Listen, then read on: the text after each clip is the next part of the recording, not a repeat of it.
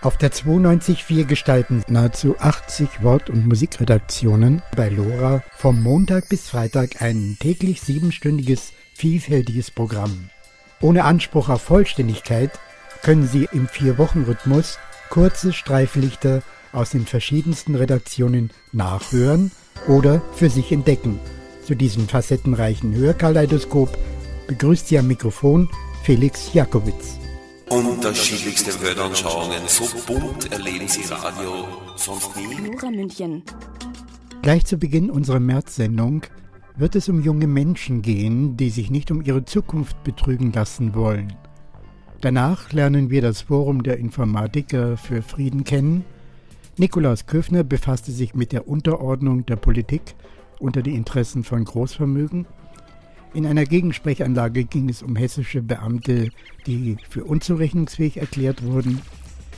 Nicht zum ersten Mal war die Arbeitszeitverkürzung Thema in der Attack-Sendung und wenn noch Zeit bleibt, werden wir uns der Region um München herum widmen. ist Lora München auf der 92.4.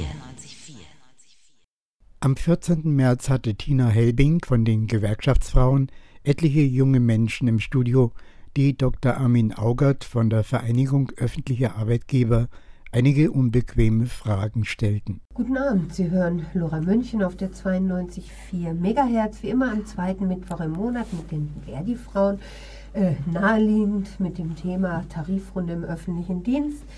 Der ein oder die andere Hörerin hat ja vielleicht auch schon die Auswirkungen zu spüren bekommen. Das soll vielleicht gleich auch noch mal kurz Thema sein. Bei uns im Studio sind fünf Kolleginnen, die Christiane Bielmeier aus der Bibliothe äh, von den städtischen Bibliotheken, die Giselle Naude, Auszubildende bei der städtischen Verwaltung, Maren Ulbricht von der Verdi-Jugend, Bianca Valenta, eine Erzieherin und die Isabel Hübner, Sozialpädagogik, Bezirkssozialarbeit auch ein harter Job. Und, das freut mich ganz besonders, der Dr. Armin Augert von der, äh, von der Vereinigung der kommunalen Arbeitgebervereinigung hier in Bayern und kam in Berlin, war jetzt in der Tarifrunde, hat uns in der letzten Viertelstunde erläutert, warum die Arbeitgeber äh, die und die das Angebot unterbreitet hat. Und wie wir schon mitgekriegt haben, euch ist es nicht ausreichend, oder? Ja, so war es. Jetzt ist aber immer wieder dieses Problem, die haben das schon angesprochen, Herr äh, Dr. Augert.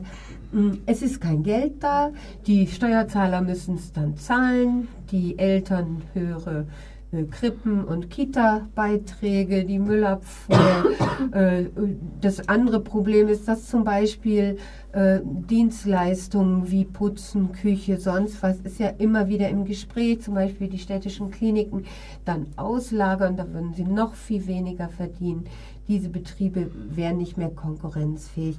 Für mich stellt sich jetzt die Frage, gibt es nicht einfach Dinge der sogenannten Daseinsvorsorge, wie zum Beispiel im Gesundheitswesen, wie zum Beispiel in der Altenpflege oder in der Kinderpflege, die uns einfach was wert sein muss, weil wir alle dieses brauchen oder mal gebraucht haben oder gebrauchen werden, Herr Dr. Augard. Sie sollten uns etwas wert sein. Die Frage ist halt nur, wie viel. Das ist immer die Gretchenfrage an der Geschichte. Und was können wir uns an der Ecke leisten? Es ist, wir kommen immer wieder sozusagen auf die finanziellen Rahmen in diesen Bereichen zurück. Ähm, es muss letztlich finanziert werden und zwar seriös finanziert werden. Also wir können ja nicht sagen, spielt keine Rolle, wir nehmen Verschuldung auf bis zum geht nicht mehr. Ja, ich meine, die, äh, der Bund war ja in der Lage, in unheimlicher Kurze 500 Milliarden Paket zu beschließen, weil die Banken in Not geraten sind. Jetzt geraten vielleicht die Beschäftigten in Not, oder? Maren, du möchtest was sagen. Ja, das brennt mir jetzt auch die ganze Zeit schon auf der Seele, weil Sie haben ja ganz am Anfang von einer Reallohnsteigerung gesprochen seit 2008. Wenn man das jetzt aber an der, haben Sie gesagt, die Reallöhne sind gestiegen. Äh, wenn man das jetzt aber an, mit der Inflationsrate vergleicht, dann kann man eher von einer Reallohnsenkung sprechen, was uns auch mit ihrem Angebot bevorsteht. Die Inflationsrate beträgt ja momentan über 2% mit der Tendenz nach oben. Und äh, ihr Angebot ist damit nicht, ein, also nicht annähernd inflationsbereinigt. Das heißt, wir haben dann nochmal eine Reallohnsenkung und ich denke auch nicht, dass man an der finanziell, also oder für die finanzielle Situation der Kommunen die Beschäftigten verantwortlich machen kann.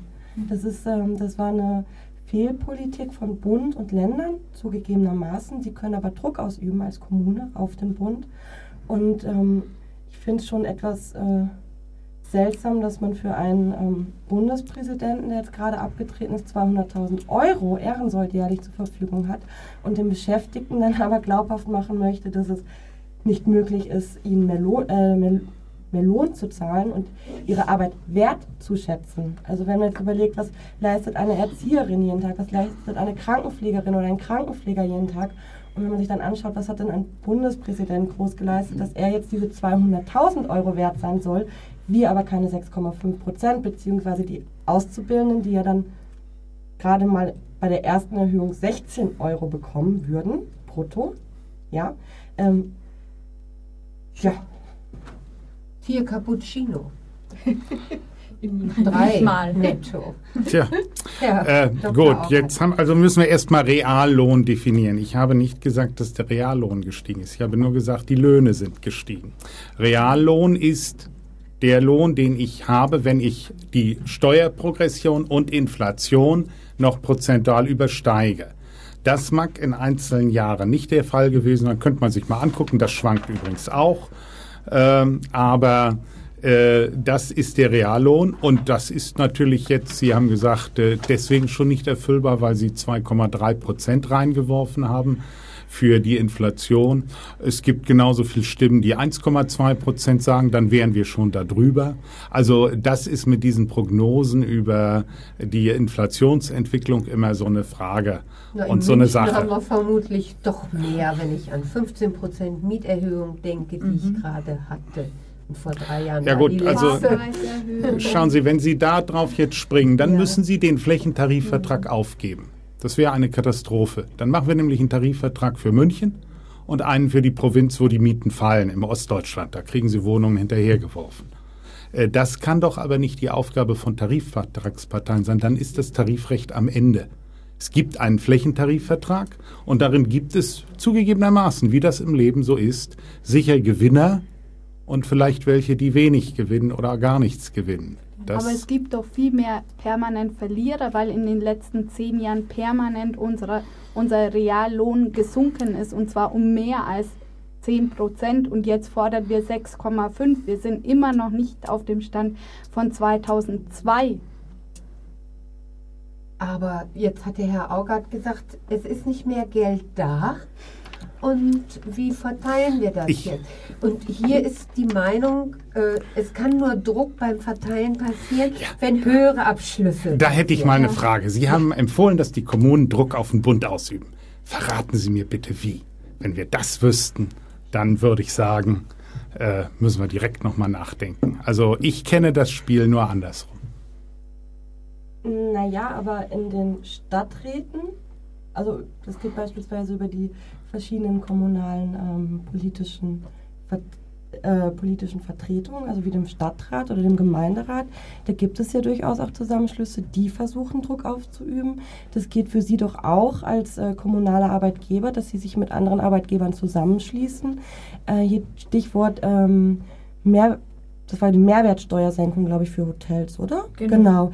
Das wäre so ein Stichwort, ähm, da geht die Kommune ganz klar als Verlierer bei heraus.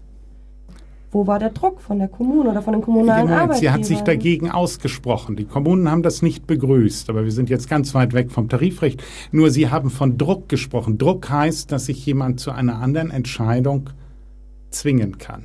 Und den Weg sehe ich nun wirklich nicht, dass die Kommunen dieses können. Stadträte, nehmen Sie es mir nicht übel, können viel beschließen. Äh, das tun die auch. Die sind da ungeheuer aktiv und manchmal auch sehr gute Sachen. Aber in der Regel begrenzen sie sich auf kommunale Aufgaben. Und das ist auch gut so, weil alles andere sind äh, Dinge, die sind eine Meinungsäußerung. Das ist auch in Ordnung. Aber damit haben sie noch lange keinen Druck erzeugt. Aber wir kommen jetzt, glaube ich, etwas vom tariflichen Thema ab. Ich wollte nur noch ganz kurz hm? zum Druck sagen. Wir äh, Gewerkschaften fahren ja ganz gerne mal Druckkampagnen. Da kann man die Bevölkerung ja auch mobilisieren. Es gibt die Möglichkeit, einfach äh, die Bevölkerung oder die Öffentlichkeit dahingehend zu informieren, warum die finanzielle Situation so schlecht ist. Es gibt die Möglichkeit, zumindest medial hat es eine große Wirkung, dass man ähm, diese öffentlichen Petitionen nutzt, die es beim Bundestag gibt. Und man hat natürlich auch die Möglichkeit, dass man einfach Leute auf die Straße bringt. Wie es jetzt vielleicht auch im Beispiel Griechenland ganz gut zu sehen ist, dass auch Städte Druck auf die Regierung ausüben können. Okay, ich äh, möchte. Vielleicht nur ein Wort dazu. Ja. Das letzte gemeinsame Aktion, die es gegeben hat, hat es im Krankenhausbereich gegeben. Falls Sie sich erinnern, da sind die Krankenschwestern äh, aus, ganzen, äh, aus der ganzen Republik nach Berlin vors Brandenburger Tor gezogen. Das hat auch einen gewissen Erfolg gehabt. Nur diesen Erfolg hat der Bund gerade wieder eingesammelt. Davon ist nichts mehr übrig. Das war also eine sehr vorübergehende Erscheinung. Und ein zweites Mal kriegen sie dieses aufgrund veränderter Konstellation nicht mehr zusammen. Na, vielleicht müssen wir äh, bei den Wahlen auch mal genauer schauen, wer, äh, wer dort Gesetze macht. Ja? Das ist ja für mich nochmal so ein Punkt. Verdi hätte ja gerne nur für ein Jahr Laufzeit. Äh, sie haben ja zwei Jahre und im nächsten Jahr 1,2 Prozent, was ja mhm. doch relativ wenig ist. Ja, können wir heute doch überhaupt noch nicht sagen, ob das ausreichen wird oder nicht. Äh, was, äh, warum ist das so? Warum haben Sie diesen Vorschlag gemacht? Ist da Verhandlungsspielraum möglich?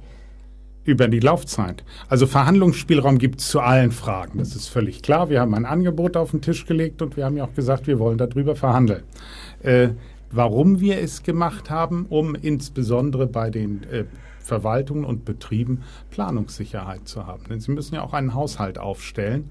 Und wenn sie jedes Mal nicht wissen, was beim nächsten Jahr kommt, also nehmen wir mal an, sie würden 2013 schon wieder neu verhandeln, dann wüssten sie ja Ende 2012, wo diese Haushalte aufgestellt werden, nicht, was dort kommt. Und deswegen gibt eine lange Laufzeit Planungssicherheit. Herrscht darüber Einigkeit oder, also weil nächstes Jahr sind Bundestagswahlen, ist es wieder eine Forderung, die eher von der Seite des Bundes ja, gekommen ist? Nein, die ist nicht von der, also nicht von der Seite des Bundes eher gekommen. Daran haben wir auch ein Interesse. Also ich würde jetzt, äh, weil die Zeit geht jetzt ja dahin, gerne nochmal äh, über die Jugendforderung, weil dort ist ja auch diese Komp Komponente Übernahme. Ja, Übernahme in ein unbefristetes Arbeitsverhältnis.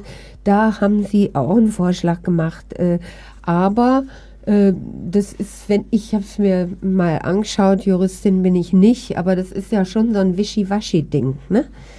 Also das entspricht in etwa dem, was wir also betriebsbedingt möglich und so weiter. Äh, also im Prinzip äh, verändert sich dadurch. Ja, man könnte nichts, sich ne? natürlich gesellschaftlich fragen, ob es nicht wichtiger sei, erstmal überhaupt auszubilden. Ich wundere mich, dass da gar keine Forderungen da sind bei der Anzahl der Ausbildungsplätze, sondern dass es nur um die geht, die im Shop sind und dann gesichert werden sollen.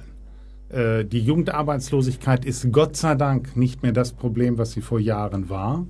Aber nichtsdestotrotz, ich halte Ausbildung und Qualifikation für eins der wichtigsten Aufgaben, die es überhaupt gibt, die auch jeder Arbeitgeber intensiv und ernsthaft bestreiten soll.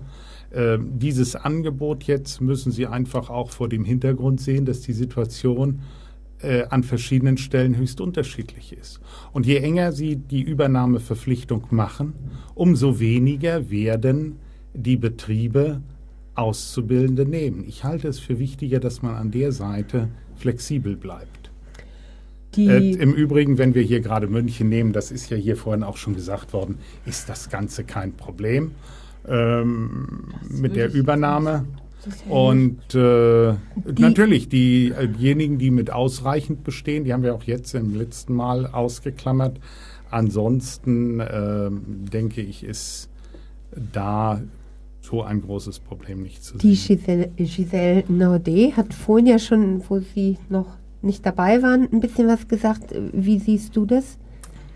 Also erstmal möchte ich dazu sagen, dass die Kommunen immer über den Bedarf ausbilden. Die bieten den Azubis die Ausbildungsplätze, aber danach ist keine Sicherheit. Da komme ich dann gleich auf den Thema, zum Thema Planungssicherheit.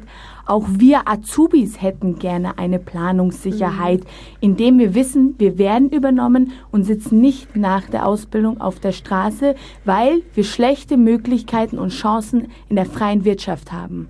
Das verstehe ich ja, aber schauen Sie nochmals. Sie haben es ja selbst gesagt, es wird über den Bedarf ausgebildet. Wenn wir das runterfahren, dann sitzen einige gleich auf der Straße ohne Ausbildung. Wollen Sie das? Kurz noch und dann müssen wir schon Ja. zum Schluss kommen. Naja, da muss man sich ja dann auch die Altersstruktur ähm, der öffentlichen Verwaltung anschauen oder generell der kommunalen Beschäftigten. Ich möchte jetzt auch keine Kolleginnen oder Kollegen angreifen oder jetzt behaupten, sie seien alt, aber es werden in den nächsten Jahren viele Stellen zu besetzen sein und ähm, da brauchen wir ausgebildete Fachkräfte. Da brauchen wir auch Leute, die für die Kommune ausgebildet sind, nicht für die Freiwirtschaft. Also, ihr bleibt dabei, ihr fordert 100 Euro im Monat. Das Angebot war von Ihnen 40 Euro jetzt. 40 Euro, aber monatlich? Ja, als Einmalzahl. Also, ihr, worum, also die 200 Euro sind ja die Forderung im TVÖD. Ja, aber die Azubis fordern 100 Euro im Monat Pro pro Ausbildungsjahr. Ne? Okay, also nächste Woche geht es, glaube ich, weiter. Sind Sie wieder in Berlin Nein, beim es geht Verhandeln? nicht. Es geht am 28. geht's weiter. Aber äh, hier geht's weiter. Die Kolleginnen werden einen Aktionstag machen. Will noch einer ganz kurz zum Abschluss sagen, wann, wo, äh, wo man äh, hinkommen kann? Also am Dienstag wird wieder heftig gestreikt, egal welches Wetter. Völlig egal, wir kommen alle, wir sind motiviert und wir verkämpfen unsere Rechte, um, unsere, um unseren Wert. Verdi Frauen immer am zweiten Mittwoch im Monat um 19 Uhr. Jede ehrliche Arbeit hat den gleichen sittlichen Wert und Anspruch auf angemessenes Entgelt. Männer und Frauen erhalten für gleiche Arbeit gleichen Lohn. Artikel 168 Bayerische Verfassung. Lora München 92.4, Montag bis Freitag, 17 bis 24 Uhr. In der Sendung Soziale und innere Sicherheit hatte Erich Löw einen interessanten Studiogast von der Vereinigung der InformatikerInnen für Frieden. Wie weit sind wir noch vom großen Cyberwar entfernt? Hallo, hier spricht der Robert. Ich bin Mitglied im FIF. Der FIF, FIFsch ist eine Abkürzung und heißt Forum Informatikerinnen für Frieden und Verantwortung. Und der FIF ist sozusagen eine Vereinigung von Informatikern und Informatikerinnen, die einen kritischen Blick auf die Technik werfen und die untersuchen oder sich einsetzen für die gesellschaftlichen Auswirkungen der Informatik auf die Gesellschaft.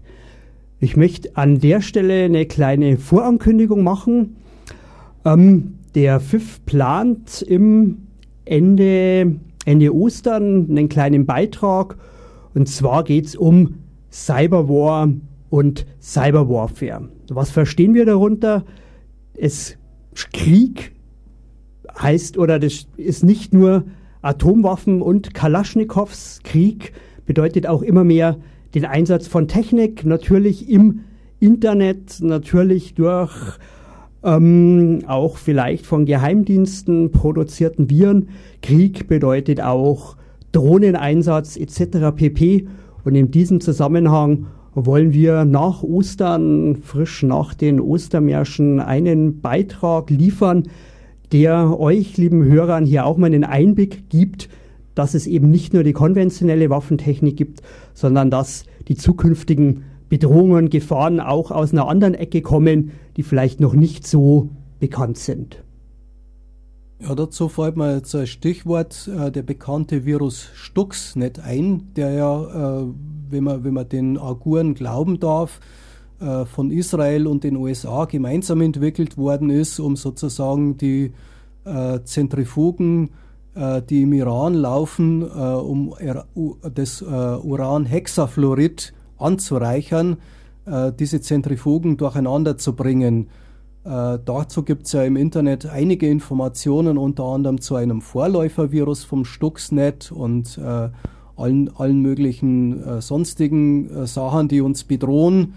Äh, Hintergrund ist ja unter anderem, dass Stuxnet äh, aufsetzt auf den Siemens Steuerungsanlagen. Also letztendlich äh, ist es ist es ein ganz gezielter Virus, der nicht nur den Iran durcheinander bringt, sondern überall äh, Fabrikationsanlagen, wo quasi Siemens Steuerungstechnik verbaut ist. Äh, haben Sie dir das vorher nicht recht überlegt, was Sie da machen? Ähm, es ist die Frage, wer hat sich das nicht recht überlegt? Ähm, das Interessante an Stuxnet ist der hohe, ja, das, das hohe technische Know-how bei der Konstruktion von diesem Virus. Müssen wir mal so generell ein bisschen die Bedrohungslage uns anschauen. Vormals waren Viren, waren sozusagen das Ergebnis von talentierten Jugendlichen, sage ich mal, die vielleicht als Individuen ähm, Ruhm erlangen wollten.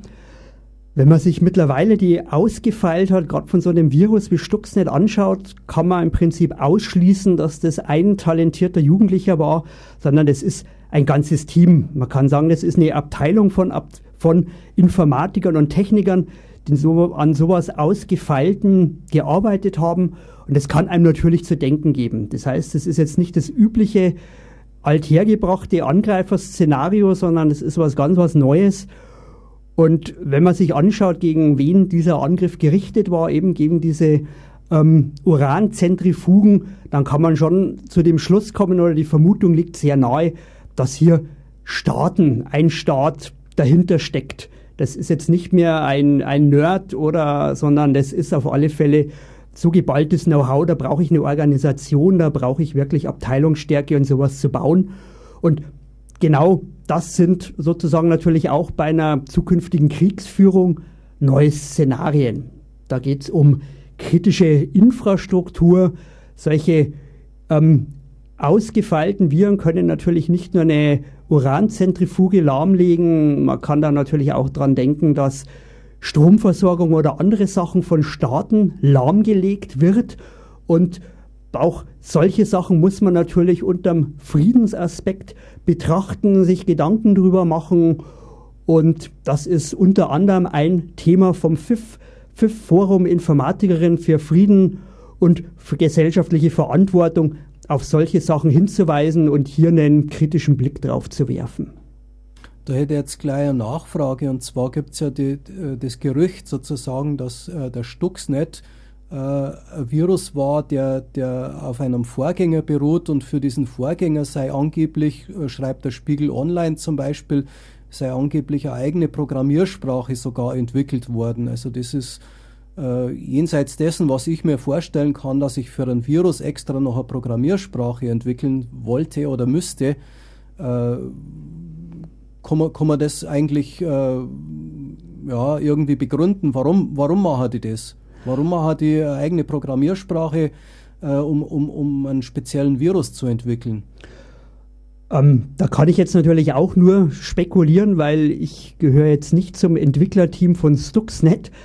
Aber wenn ich natürlich schon eine eigene Programmiersprache entwickle, dann verhindere ich natürlich zu einem hohen Maß, dass irgendjemand sozusagen den Virus knackt. Also irgendwann wird man dieses Virus habhaft, man kann ihn sich sozusagen isolieren, anschauen.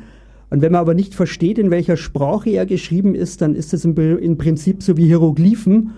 Und damit kann ich natürlich auch die Rückverfolgung unterbinden. Und das zeigt natürlich schon auch diesen immensen Aufwand, wo man einfach sagen kann, das kann eigentlich nur sozusagen aus dem ähm, militärisch-industriellen Komplex herauskommen, weil nur hier ist die Manpower und auch das Geld, um sowas Komplexes zu machen. Das ist nicht so eine Wochenendaktion von einem frustrierten, pickligen Jugendlichen, sondern das ist von langer Hand geplant.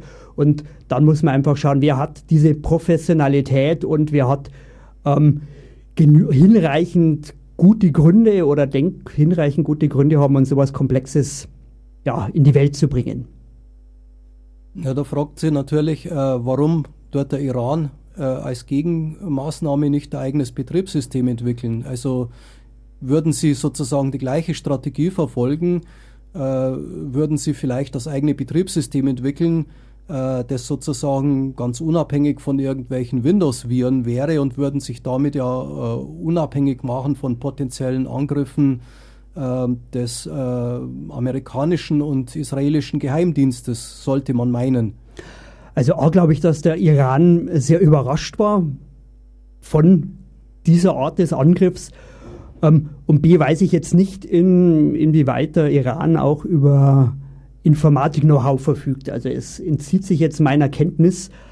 Aber ich denke, hier haben wir nur das, das allgemeine Hase-Igel-Spiel. Und der Angreifer ist natürlich dem Verteidiger immer einen Schritt voraus. Wenn ich eine neue perfide Waffe erfinde, die sonst noch keiner kennt, dann habe ich erstmal die Nase vorn, bis der Angreifer dann, was weiß ich, draufkommt, dass ihm ein Kettenhemd nicht hilft und dass er einen Panzer braucht, habe ich schon erstmal die Gegner, die nur ein Kettenhemd anhaben, ähm, zur Strecke gebracht.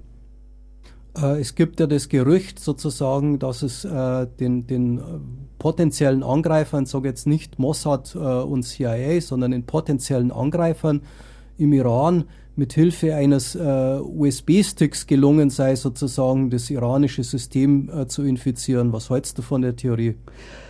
Also das halte ich mal durchaus für denkbar. Ähm, man kann noch so viel technische ähm, Maßnahmen treffen, um ein System zu schützen. Jetzt sind wir so, sozusagen bei der allgemeinen Security. Das schwächste Glied in der Kette ist normal der Mensch. Ich kann Firewalls aufsetzen, ich kann ähm, hohe Passwortstandards erfinden, dass Passwörter mindestens zwölf Zeichen lang sein müssen, etc. pp. Wenn der Mensch schwach ist, wenn jemand einfach seinen Rechner nicht sperrt, Control-Alt-Delete, sondern einfach den Monitor offen lässt und eine Viertelstunde zum Kaffee trinken geht, brauche ich nicht mal ein Passwort.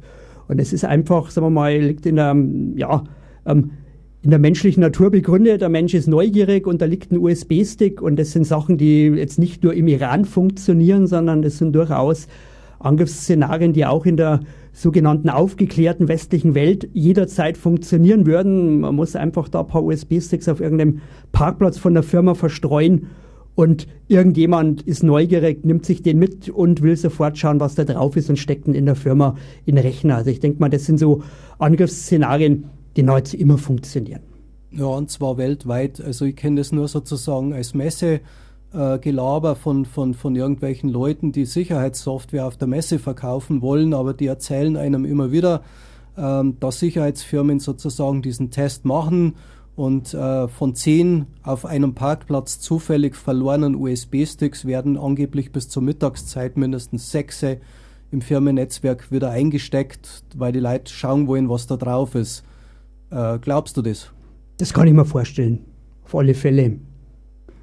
Ja, liebe Leute, da könnt ihr eure Schlüsse draus ziehen. Also wenn ihr irgendwo einen USB-Stick findet äh, und neugierig seid, was, was da jetzt für Daten drauf sind, äh, dann könnt ihr halt dran denken, dass das nicht unbedingt jetzt ein harmlos verlorener USB-Stick sein kann, sondern dass da euch vielleicht jemand was Böses will. Soziale und innere Sicherheit immer am zweiten Mittwoch im Monat. Unser Mitarbeiter Nikolaus Küffner dem wir auch wieder von hier alles Gute wünschen, hat bei einem Freimaurerkolloquium zum Thema die Entstehung ständig neuer Wirtschaftskrisen durch Leugnung und Nichtbeseitigung ihrer Ursachen referiert.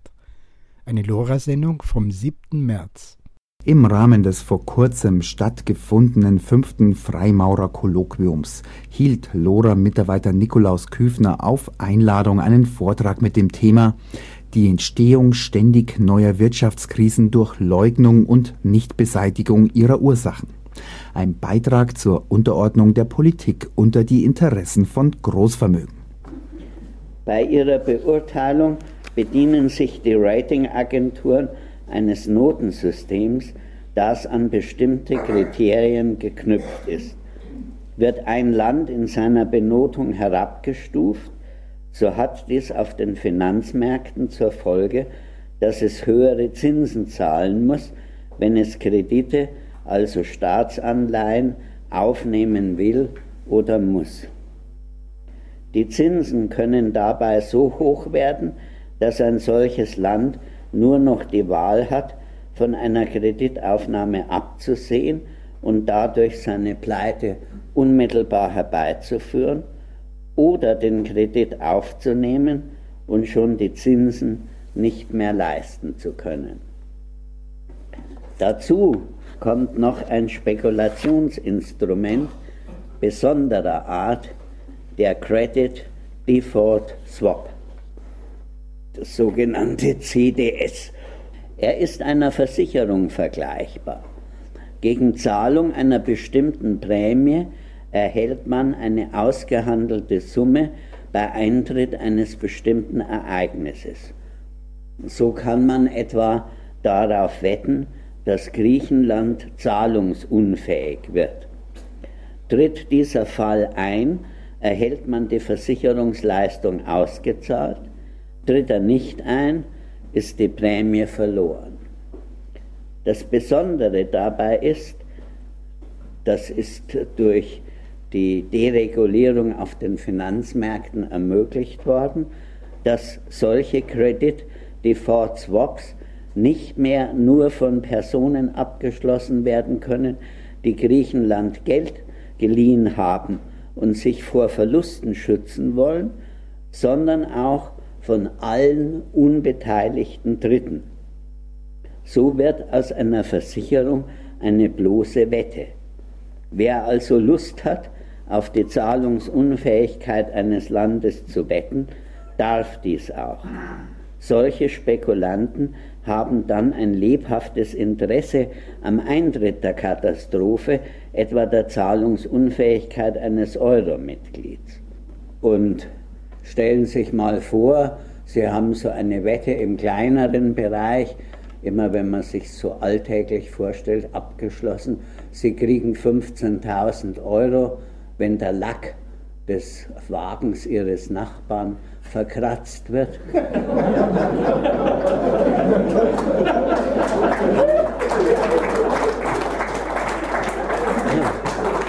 haben dafür eine Prämie von 50 Euro bezahlt, dann steigt oft der unkeusche Wunsch, diesen Lackschaden herbeizuführen. Mehr will ich mal dazu nicht sagen, aber diese, diese Kredit-Default-Swaps sind eine große Gefahr für die internationalen Finanzmärkte. Fachleute schätzen das Volumen der Swap-Verträge auf mittlerweile 6 Trillionen Euro. Das ist weit mehr als an Gütern und Dienstleistungen in der Wirtschaft erwirtschaftet werden weltweit. Und es zeigt schon, dass diese Spekulationen völlig überzogen sind und eigentlich im Ernstfall, wenn ein Misskredit eintreten würde, dass man das gar nicht bezahlen kann, weil diese Summen nicht vorhanden sind. Wirtschaftlich kleinere und schwächere Länder wurden durch die Finanzmarktkrise und durch die Stützungsmaßnahmen für systemrelevante Banken sehr viel härter betroffen als wirtschaftlich robustere Staaten. Am Beispiel Griechenlands, Irlands und Islands ist ersichtlich, wie die Finanzmarktspekulanten kleinere Länder angreifen und in die Staatspleite zu drängen versuchen. Teile der Spekulation haben dabei sicher auch längerfristig die Zerstörung des Euro im Auge, weil sie von Anfang an neben dem US-Dollar keine bedeutende europäische Währung haben wollen. Es spielen also auch politische Dimensionen hier herein. Soziale Welt jeden Mittwoch um 17 Uhr.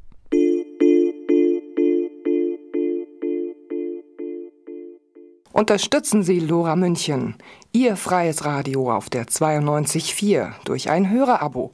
Für nur 3,33 Euro im Monat sichern Sie unsere Unabhängigkeit. Mehr Infos unter www.lora924.de oder unter Telefon 089 480 2851. Wir schicken Ihnen gerne Informationsmaterial zu.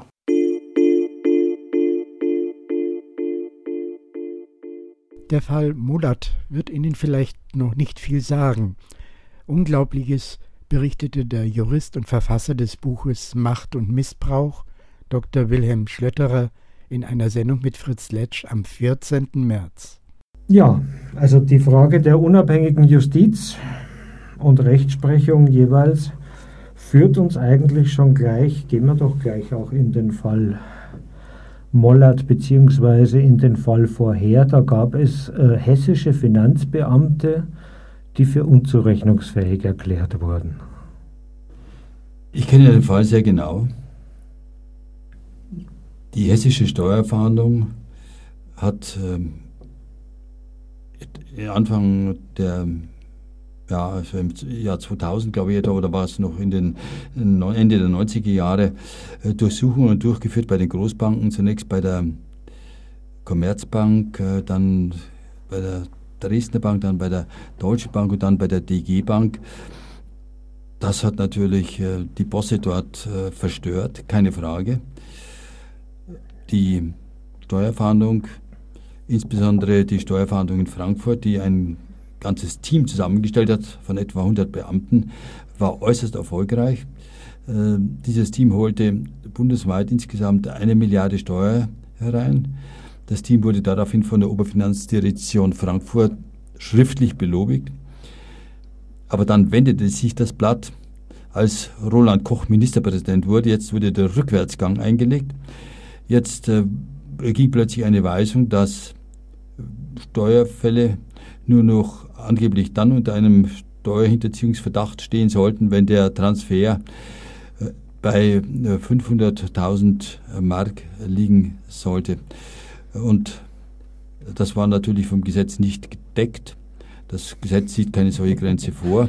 Außerdem ist sie sehr hoch und äh, Darüber hinaus war natürlich den Steuerfahndern bekannt, dass diejenigen, die große Beträge hinterziehen wollen, in die Schweiz äh, äh, transferieren wollen, diese Beträge stückeln, damit das nicht so auffällt. Also den Steuerfahndungsbeamten war ganz klar, dass hier im Grunde der Steuerhinterziehung bewusst Vorschub geleistet werden sollte. Die Steuerfahnder protestierten.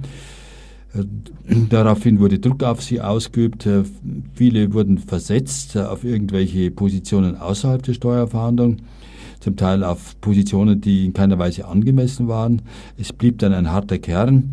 Ich verkürze das Ganze jetzt etwas. Es blieb ein harter Kern von etwa vier, fünf Leuten. Und die hat man dann eines Tages zum, zu einem Nervenfacharzt geschickt nicht alle auf einmal, aber so innerhalb eines Jahres etwa. Und dieser Nervenfacharzt hat sie dann alle für äh, per, äh, paranoid erklärt, wegen mangelnder Anpassungsfähigkeit. Diese Steuerverhandlungsbeamten, die hervorragend beurteilt worden waren vorher. Aber sie waren nicht anpassungsfähig an ihren neuen Ministerpräsidenten. Wurden, richtig, sie wurden im Alter von etwa 35 bis 45 Jahren zwangspensioniert als geisteskrank, als paranoid. Und das muss man sich mal klar machen, was das bedeutet. Äh, erstens hat man natürlich äh, den beruflichen Lebensinhalt verloren. Man äh, kann ja nicht einfach herumsitzen zu Hause und nichts tun. Äh, darüber hinaus ist die Pension, die man kriegt, in diesem jungen, Alter natürlich keineswegs die volle Pension. Und äh, das ähm, es kommt dann alles, so mussten sich die Betroffenen sagen, weil wir nach Recht und Gesetz handeln äh, wollten. Nun ist die Geschichte weitergegangen. Der Menschenrechtsbeauftragte der Landesärztekammer Hessen hat diese Geschichte aufgegriffen. Die Landesärztekammer hat dann eine Untersuchung eingeleitet, die führte dazu, dass man feststellte, dass diese Gutachten alle vorsätzlich falsch erstellt worden sind. Und das hat ein Verwaltungsgericht, das Verwaltungsgericht in Gießen nämlich, in einem Urteil niedergelegt. Dennoch, man kann es kaum glauben, müssen diese Beamten nach wie vor um ihre Rehabilitierung kämpfen. Sie wurden nicht wieder in den Staatsdienst eingestellt. Obwohl jetzt mittlerweile schon zehn Jahre vergangen sind. Ein Kuriosum, das muss man äh, also auch noch hinzufügen, damit man sich die ganze Ungeheuerlichkeit klar macht. Einer dieser Steuerfahndungsbeamten, ein Amtsrat, beantragte, nachdem er zwangspensioniert war, äh, die Zulassung als Steuerberater. Nun konnte die Steuerberaterkammer in Hessen natürlich nicht einen Wahnsinnigen zulassen und äh, forderte ihn dann halt auf, sich nochmal untersuchen zu lassen. Die Universität Frankfurt hat ihm dann bescheinigt, dass er vollkommen normal sei. Er erhielt Zulassung als Steuerberater. Die Steuerberaterkammer hat das auch dem Finanzministerium mitgeteilt. Nun wäre das Finanzministerium in Hessen auch gehalten gewesen, sofort eine Nachuntersuchung durchzuführen und den Mann wieder einzustellen. Das geschah nicht und dahinter sieht man die äh, böse Absicht der Mächtigen. Äh, man wollte diese Leute nicht mehr äh, haben, weil sie halt ja nicht auf die Grenze reagierten. Paranoid. Wenn man Paranoid, ja. äh, Und äh, da muss man sich auch äh, als ja, Bevölkerung sozusagen klar machen, was das bedeutet. Diese Beamten, die äh, arbeiten ja nicht für sich, sondern sie arbeiten im Auftrag des Volkes, für das Volk. Und wenn jetzt dann solche Leute äh, massakriert werden, äh, dann äh, ist das im Grunde eine Missachtung des Volkes, eine Missachtung ähm, der Belange des Volkes. Denn wenn dann wie hier Steuerausfälle die Folge sind, weil diese Steuerfahndungsbeamten, die ja so im Durchschnitt pro Jahr jeder eine Million Euro äh, hereinbringen, wenn diese Steuerausfälle dann ausgeglichen werden müssen durch eine erhöhte Kreditaufnahme des Staates, dann ist doch der Missbrauch der Macht offensichtlich. Ja. Die Gegensprechanlage jeden Mittwoch um 21 Uhr. Arbeitszeitverkürzung ist eine Forderung nicht nur von Attac. In der Sendung am 7.3. war die Vorkämpferin Micha Amiri im Studio. Attac setzt sich dafür ein, dass endlich die Arbeitszeitverkürzung wieder zum Thema gemacht wird, auch bei den Gewerkschaften. Denn diese Arbeitszeitverkürzung würde nicht nur Solidarität mit den Arbeitslosen bedeuten, sondern auch vieles mehr. Und das erklärt uns jetzt Micha Amiri von Attac, denn sie ist eine derer, die eine Konferenz vorbereitet am 23. und 24. März im Eine Welthaus. Willkommen bei Lora. Hallo Renate Micha. Ja, ähm, die Arbeitszeitverkürzung würde natürlich auch in erster Linie der Gleichberechtigung dienen. Ähm, nachdem man bei einer Vollzeitwoche von nur 30 Stunden ähm, auch die Männer endlich einbinden könnte in die Sorgearbeit und gleichzeitig davon entlasten könnte, ähm, alleine die finanzielle Versorgung der Familie zu schultern. Dann würde es für die älteren Arbeitnehmer eine große Erleichterung darstellen, nur 30 statt 40 Stunden zu arbeiten. Die Jugend die heute bestenfalls in prekären, befristeten Jobs angestellt würde, hätte endlich wieder eine Zukunft, eine Aussicht auf eine Festanstellung, um überhaupt eine Familie gründen zu können.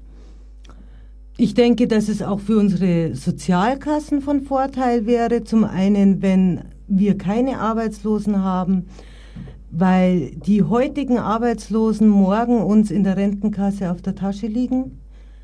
Und weil natürlich die Arbeitslosen aus psychologischen Gründen häufig sehr viel kränker sind und gleichzeitig die Arbeitnehmer bei 40, 50 Stunden einfach aus körperlichen Belastungsgründen sehr viel kränker sind und wir damit einfach auch in gesundheitlichen Aspekten, denke ich, sehr weit vorankämen.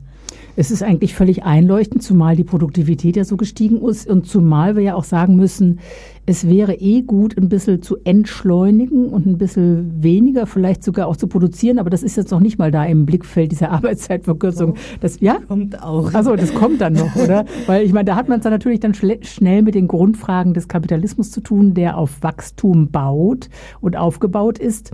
Aber diese Forderung nach Arbeitszeitverkürzung, da bleiben wir jetzt auch mal dabei, ist durchaus eine, die sich noch im herkömmlichen gewerkschaftlichen Umfeld ja durchsetzen ließe. Also da haben wir noch nicht die Systemfrage ganz grundsätzlich gestellt, sondern wir sagen einfach, wir müssen diese Arbeit umverteilen, die bestehende, und dann müssen wir allerdings vor allen Dingen unten einen Lohnausgleich haben, oder? Einen vollen Lohnausgleich. Genau, also aber wir stellen ein bisschen die Systemfrage insofern, dass wir sagen, wir wollen einen vollen Lohnausgleich Und wir wollen, dass diese großen Gewinne, die heutzutage auch in Spekulation und sonst wo, wie Susan George das sehr schön geschildert hat, angelegt werden, eben wieder in die an die Arbeiter fließen, die diese ganzen Produkte oder diese Wirtschaftsleistung erarbeitet haben. Und zwar in Form von Arbeitszeit zunächst mal, um die ganzen Arbeitslosen auch wieder in den Arbeitsmarkt einbinden zu können und langfristig dann aber auch in Lohnsteigerungen, vor allen Dingen gerade im Niedriglohnsektor in den unteren Einkommensgruppen. Und insofern wollen wir eben dieser Davos-Klasse, wie Susan George so schön nennt, durchaus auch ähm, quasi klar machen, diese Gewinne sollten nicht unbedingt in Spekulation, sondern wieder zurück dort, wo sie erwirtschaftet wurden. Also es ist eigentlich eine kluge doppelte Strategie, dass man einerseits Solidarität damit bekunden würde, äh, äh, also dass man die Arbeit umverteilt, gerecht, die da ist, und auf der anderen, äh, auf der anderen Seite weniger Überschuss hat, der dann finanziell einfach nur in den Finanzmärkten, also in Investmentfonds ähm, landet. Ähm, das heißt, man hätte dann einen antispekulativen Effekt. Aber genau da kann man sich natürlich sofort auch vorstellen, dass der Widerstand sehr groß ist, weil da müsste man schon das ja den Konzernen und den dieser Davos-Klasse auch ziemlich wegnehmen. Die Machtverhältnisse im Moment stehen ja nicht gerade auf grünes Licht dafür. Genau, und das ist eben auch der Grund, warum wir diese Konferenz planen. Wir planen die nicht nur hier in München, wir planen die in verschiedenen Regionen Deutschlands und wir planen auch nationale. Und diese Konferenz ist jetzt nicht nur darauf ausgelegt, dass Attac die Gewerkschaften unterstützen soll, sondern wir haben ähm, eine Kooperation gebildet mit den Kirchen, wir haben mit Sozialverbänden, mit Frauenverbänden, wir wollen auch die Umwel Umweltverbände mit reinbringen, weil Arbeitszeitverkürzung natürlich auch bedeutet, dass wir nicht mehr so viel wachsen müssen. Das Hauptargument für Wachstum ist ja immer, wir müssen dadurch, dass diese Produktivitätsrate, dass immer weniger Menschen mehr produzieren, müssen wir wachsen, um wieder neue Arbeitsplätze zu schaffen für die, die wir gerade alle wegrationalisiert haben. Genau. Und genau da wollen wir eben auch diese Umweltbewegung reinbringen, weil wenn wir die Arbeitszeit verkürzen, fällt dieses Argument schon mal weg und können wir einfach zumindest langsamer wachsen oder es auch ganz sein lassen. Und wir hoffen, auf einer ganz breiten gesellschaftlichen Ebene einen Druck aufbauen zu können, weil den Gewerkschaften alleine im Moment werden sie gegen die Mächtigen, die derzeit am Handeln sind, einschließlich leider Gottes aller unserer Politiker, also als alleine werden es die Gewerkschaften nicht schaffen. Die Gewerkschaften selber sind aber auch nicht so wahnsinnig begeistert von diesem Thema. Man hat also nicht den Eindruck, dass sie da draufspringen und sich da gerne helfen lassen. Also es ist einfach nicht auf der Tagesordnung, macht ihr, glaube ich, auch die Erfahrung. Und das hängt, glaube ich, oder leider auch damit zusammen, dass die Arbeitnehmer selber, also dass es bei den Beschäftigten nicht, nicht sehr viel Solidarität für diesen Weg gibt. Also weil jeder so sehr an seinem Arbeitsplatz ja, klammert und Angst hat, dass er Einbußen hat. Das sind ganz verständliche Ängste. Wir hatten jetzt einen massiven Reallohnverlust von durchschnittlich 4 Prozent. Die, die einen Tarifvertrag hatten, hatten 3 Prozent plus, aber die ohne hatten 8 Prozent minus in den letzten zehn Jahren. Und dass natürlich diese Kernbelegschaft, die einen sicheren Arbeitsplatz hat, im Moment nur sagt, wir wollen Lohnerhöhung, wenn überhaupt irgendwas rausspringt, ist durchaus verständlich. Aber diese Arbeitszeitverkürzung hat eine längere Perspektive, ist ein bisschen schwieriger zu vermitteln an die Belegschaft, dass sich das erst in vielleicht vier, fünf Jahren beginnt, auch im Geldbeutel dann wieder äh, spürbar zu werden, weil in dem Moment, wo keine Arbeitslosen mehr da draußen sind, oder nur noch eine halbe Million, in dem Moment können die Gewerkschaften auch wieder ganz andere Lohnforderungen haben, als sie es heute durchsetzen können. Mhm. Und ich glaube, das ist einfach noch ein bisschen schwierig zu kommunizieren. Und es ist einfach dieser Druck, weil da außen gibt es sehr viele Arbeitslose. Mhm. Und dann kommt der Niedriglohnsektor. Und in der Mitte diese Kernbelegschaft und die Und über allem die versuchen Angst. jetzt am besten über allem die Angst und die versuchen noch mehr zu arbeiten und noch mehr Überstunden und noch akkurater und noch schneller, damit sie ja nicht in diesen Außenringen landen. Mhm. Die Attack-Sendung immer am ersten Mittwoch im Monat um 19 Uhr. Stadt und Region München sind Hauptthema in der Sendereihe Münchner Forum. Ulla Angermann sprach mit Professor Dr. Holger Magel, ein Experte für Bodenordnung und Landentwicklung. Ja, einen wunderschönen guten Abend, liebe Zuhörer bei Radio Lora 92.4. Heute ist wieder einmal der zweite Montag im Monat und wie jeden zweiten Montag im Monat mit Themen rund um die Stadt München und die Region das Münchner Forum. Am Mikrofon Ulla Ammermann. Also wir haben heute wirklich jemanden bei uns zu Gast, der intensiv sich mit diesem Thema beschäftigt hat. Und die erste Frage auch an Sie, Herr Magel. Welche Rolle, welche Aufgaben hatten und haben ländliche Räume, haben Dörfer in Bayern? Ja, das ist eine sehr komplexe Frage, die kann man nicht ganz schnell beantworten. Tatsache ist, dass es eigentlich ein uraltes äh, Gleichnis gibt. Es ist einfach Stadt und Land Hand in Hand. Und heute Nachmittag haben wir bei unserer Lehrstuhltagung über bürgerschaftliches Engagement äh, als Gastredner OB Mali gehabt und er hat interessanterweise das Rathaus von Siena äh, erwähnt, wo diese berühmten Fresken von Lorenzetti sind über gutes Regieren und schlechtes Regieren. Und wenn man die zwei Fresken anschaut, ich war auch schon dort in dem berühmten Rathaus in der Toskana, dann geht es genau darum, dass gutes Regieren darin besteht, dass es der Stadt gut geht und dem ländlichen Raum gut geht. Und wenn schlechtes Regieren vorherrscht, dann geht es der Stadt schlecht und dem ländlichen Raum. Das ist eine sehr schöne Botschaft, die man auch international sehen kann. Äh, beileibe geht es den Städten nicht gut. Die profitieren von der Landflucht. Wenn man in den Entwicklungsländern einmal rumschaut, dann gibt es riesen Urban Slums, wie das so schön heißt, äh, um die Städte herum metastasenartige äh, Siedlungen dieser Ärmsten der Armen. Der ländliche Raum verkommt und die Städte kriegen ihre Probleme. Also man ist gut beraten, äh, diese einseitige Landflucht zu stoppen. Und das ist etwas, was in Bayern eigentlich seit Jahrzehnten das Denken der Regierung ist, immer noch, Gott sei Dank, auch auf Bundesebene, auch auf europäischer Ebene. Das heißt, es gibt einen politischen, es gibt einen gesellschaftlichen Grundkonsens, dass wir nicht einseitig uns nur auf bestimmte Räume konzentrieren, sondern dass wir das Gleichgewicht von Stadt und Land brauchen. Jetzt haben Sie, Herr Professor Magel, eine Zukunftskonzeption entwickelt, Dorferneuerung 2020. Was sind so die wesentlichsten Aussagen? Ja, das, diese Zukunftskonzeption, die beruht auf einem Forschungsauftrag des Landwirtschaftsministeriums in Bayern, das ja eine eigene Abteilung äh, ländlicher Raum und Landentwicklung beinhaltet. Da war ich ja früher tätig und Chef dieser Abteilung.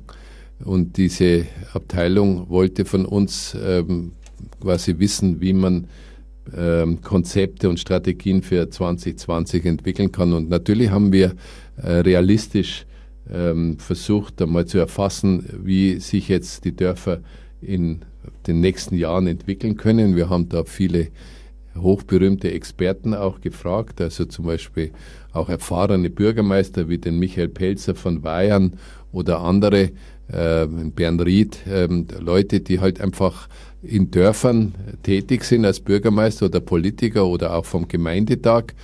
Ähm, und da haben wir Szenarien entwickelt. Und äh, weil keiner kann in die Zukunft schauen. Also kann man ja äh, in der Planungsszene ja nur so arbeiten. Und wir haben Szenarien entwickelt haben halt vier Grundtypen entwickelt und haben dann noch unterschieden zwischen peripheren Räumen und den Ballungsräumen.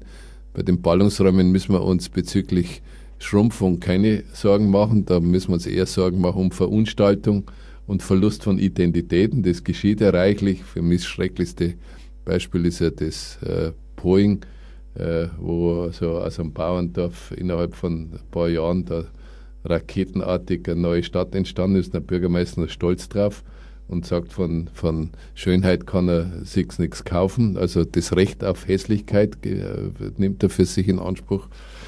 Äh, also das brauchen wir nicht diskutieren. Und dann im, im peripheren Raum gibt es natürlich äh, zwei Grundtypen, haben wir zumindest äh, geglaubt. Das eine ist äh, sozusagen das immer mehr menschenleere äh, Dorf und das andere äh, und das sozusagen apathisch wird und passiv und das andere ist ähm, auch von Demografie und sonstigen Problemen befasst, aber das haben wir das Patchwork-Dorf genannt, mhm. wo also noch Selbstgestaltungswille und Selbstgestaltungskraft da ist. Und das ist natürlich, das äh, ist ja kein Wunder, dass ich äh, an diese Dörfer vor allem denke, wobei natürlich nicht jedes Dorf äh, im Grunde genommen das schaffen kann.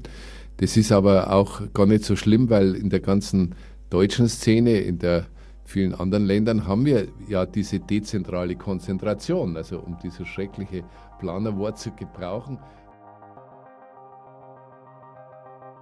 Das war's für den Monat März. Leider ist wieder viel der Schnittschere zum Opfer gefallen. Hören Sie doch wieder rein, spätestens in vier Wochen. Gleiche Welle, gleiche Stelle. Am Mikrofon und für die Sendung verantwortlich verabschiedet sich Felix Jakowitz. Wenn Ihnen das Programm gefallen hat und Sie uns unterstützen wollen, dann werden Sie Mitglied im LoRa Förderverein für 40 Euro im Jahr. Informationen kriegen Sie unter www.lora924.de oder unter der Telefonnummer 4802851. Noch einmal 4802851. Wenn Sie wollen, spenden Sie auch direkt auf unser Konto bei der Stadtsparkasse München. Die Kontonummer lautet 88 150 115. Noch einmal 88 150 115. Wie geht's weiter im Programm bei Lora? Es folgt das Lora Magazin mit aktuellen Themen und Meinungen.